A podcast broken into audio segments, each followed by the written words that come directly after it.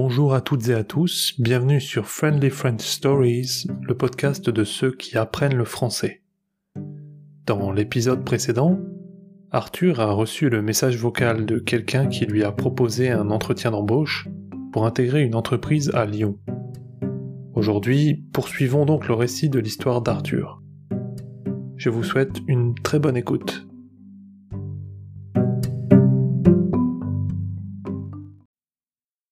Que vous pensiez être capable ou incapable, vous avez raison dans les deux cas. Henry Ford. Bonjour Arthur, Caroline à l'appareil. J'ai discuté avec mon supérieur et nous sommes prêts à te donner une chance. Je t'ai envoyé un email avec les détails. Ton rendez-vous avec le directeur technique est prévu vendredi à 11h50. Vous pourrez déjeuner ensemble, c'est cool. On se parle très vite. Bonne journée. L'employé des ressources humaines d'une agence de développement informatique, ou la RH, comme on dit dans le milieu professionnel, avait reçu mon CV et ma lettre de motivation quelques jours plus tôt, et ceci lui avait apparemment tapé dans l'œil. Ce jour-là, elle m'avait appelé alors que j'étais sorti sans penser à prendre mon téléphone avec moi. Pourtant, j'avais été patient et avais attendu pas mal de temps avant de sortir. C'est fou à quel point le hasard fait parfois mal les choses, non? Aussitôt après avoir écouté ce message vocal, j'ai appelé Isabelle pour lui annoncer la nouvelle. Elle était comme moi, vous vous en doutez, surexcitée à l'idée qu'une opportunité pareille puisse se présenter. Pour nous, c'était l'occasion rêvée de quitter notre petite ville du nord de la France. Cela dit, je savais pertinemment qu'il ne fallait pas crier victoire trop tôt. Trop souvent, par le passé, j'avais été déçu d'avoir eu des entretiens d'embauche qui n'avaient mené à rien. J'avais les pieds sur terre, je me disais convaincu que si cette RH m'avait contacté, c'est qu'elle avait dû faire la même chose avec d'autres candidats. Ça me semblait logique. J'avais écouté ce message vocal un peu après 18 heures, et l'entretien que l'on me proposait était censé avoir lieu le lendemain. Un peu pris de court par les événements, et ne connaissant pas la ville dans laquelle je devais me rendre, je me suis précipité sur l'application mobile de la SNCF et ai réservé un billet pour le train qui partait à la première heure le lendemain. En arrivant, vers huit ou neuf heures du matin, j'étais sûr de pouvoir arriver au lieu de rendez-vous à l'heure, n'est-ce pas? Du coup, une fois la nuit tombée, je suis allé me coucher, angoissé, étant incertain de l'issue de la rencontre qui m'attendait. Et puis, après une heure à tourner en rond, à compter les moutons, les camions, et tous ces mots qui se terminent par on, j'ai finalement réussi à m'endormir. Comme d'habitude la veille d'un événement important, j'ai évidemment passé une nuit horrible. À quelques jours de mon retour dans le Nord, cet entretien était crucial et je ne pouvais pas me permettre de le rater. Toute la nuit, j'ai donc fait naître en moi une énorme pression que j'ai eu du mal à contrôler. Le lendemain matin, je suis parti de chez mes parents sans même prendre mon petit déjeuner. Je n'avais pas envie que quoi que ce soit vienne perturber mes plans. Un des points positifs était que mes parents habitaient près de la gare, et qu'il ne me fallait que quelques minutes pour y être à pied. Un des points négatifs, c'est que j'étais, et suis toujours, quelqu'un de très anxieux de nature, et que je fais constamment en sorte d'être paré à toute éventualité.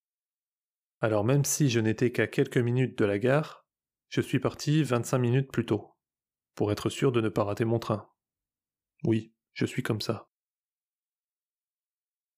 Je me souviens de ce jour comme si c'était hier, car le train est arrivé à l'heure, et cela arrive très rarement.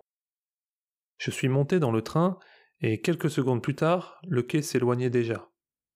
Pour les autres passagers, je ressemblais à quelqu'un qui habitait dans le coin. Je n'avais ni valise ni sac, ni même de documents dans les mains. On aurait pu croire que je me rendais chez un ami, tellement j'avais l'air décontracté. J'aurais bien pu emmener un CV, mais comme je l'avais déjà joint à ma candidature, j'ai estimé que cela n'était pas nécessaire alors que ça l'était, bien sûr. Un peu plus tard, arrivé à la gare d'Aix-les-Bains, j'ai quitté ce premier train pour en prendre un deuxième qui allait m'emmener vers ma destination finale, Lyon. Le trajet allait être beaucoup plus long puisqu'il allait durer 1h30.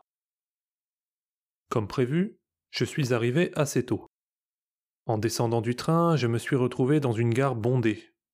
Certaines personnes se précipitaient dans une direction, d'autres se rendaient dans la direction opposée en trottinant, tous se croisaient et se gênaient. C'était une véritable fourmilière. Un peu intimidé, je suis rentré dans la danse et me suis faufilé parmi la foule vers la sortie la plus proche.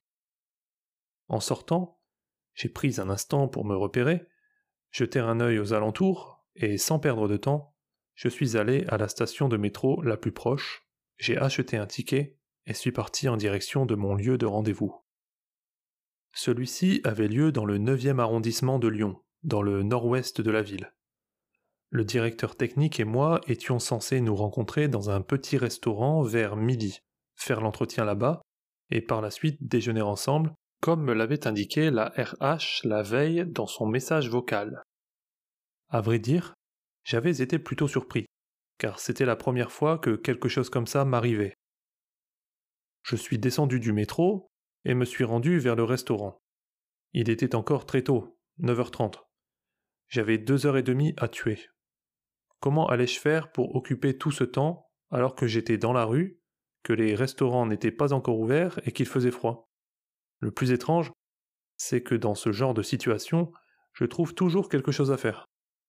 Je me suis dit que, pour une fois, je devais être optimiste et imaginer que l'entretien que j'étais sur le point de passer serait une réussite et que j'allais obtenir le poste.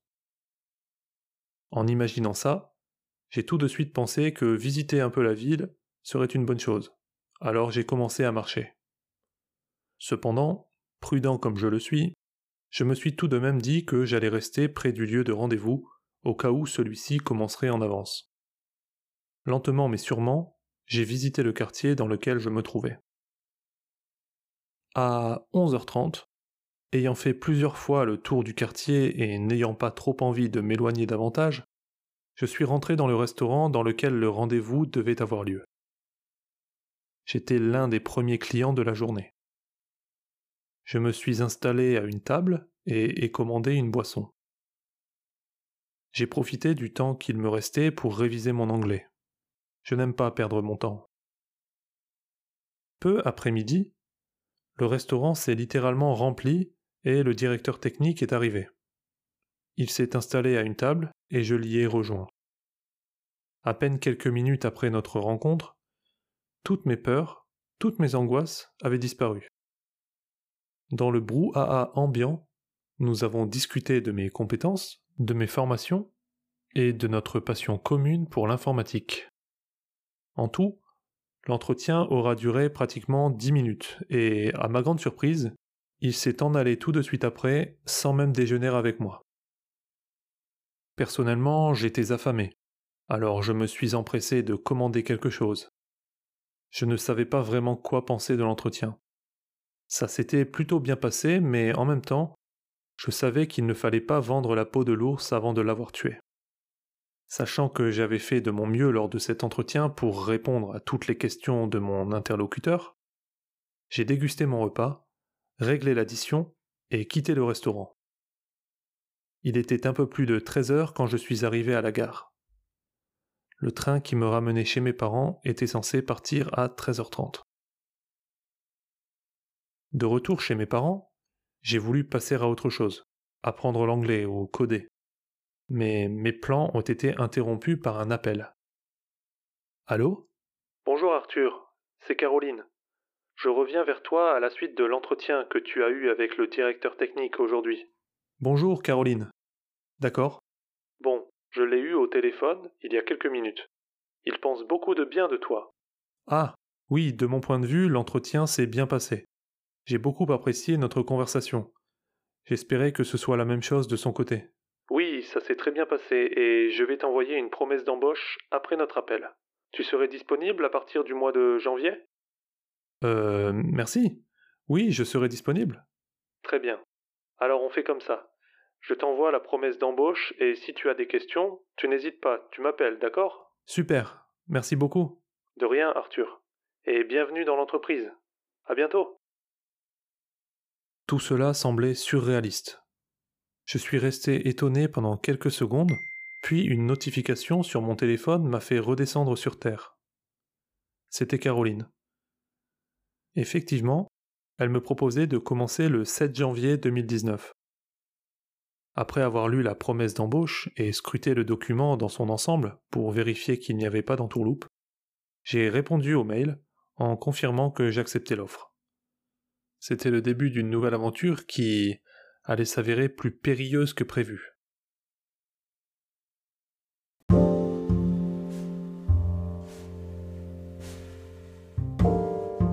C'est tout pour l'épisode d'aujourd'hui. Je vous remercie de l'avoir écouté. C'était la deuxième partie de l'histoire intitulée Faux départ. Rendez-vous dans deux semaines pour découvrir sa fin.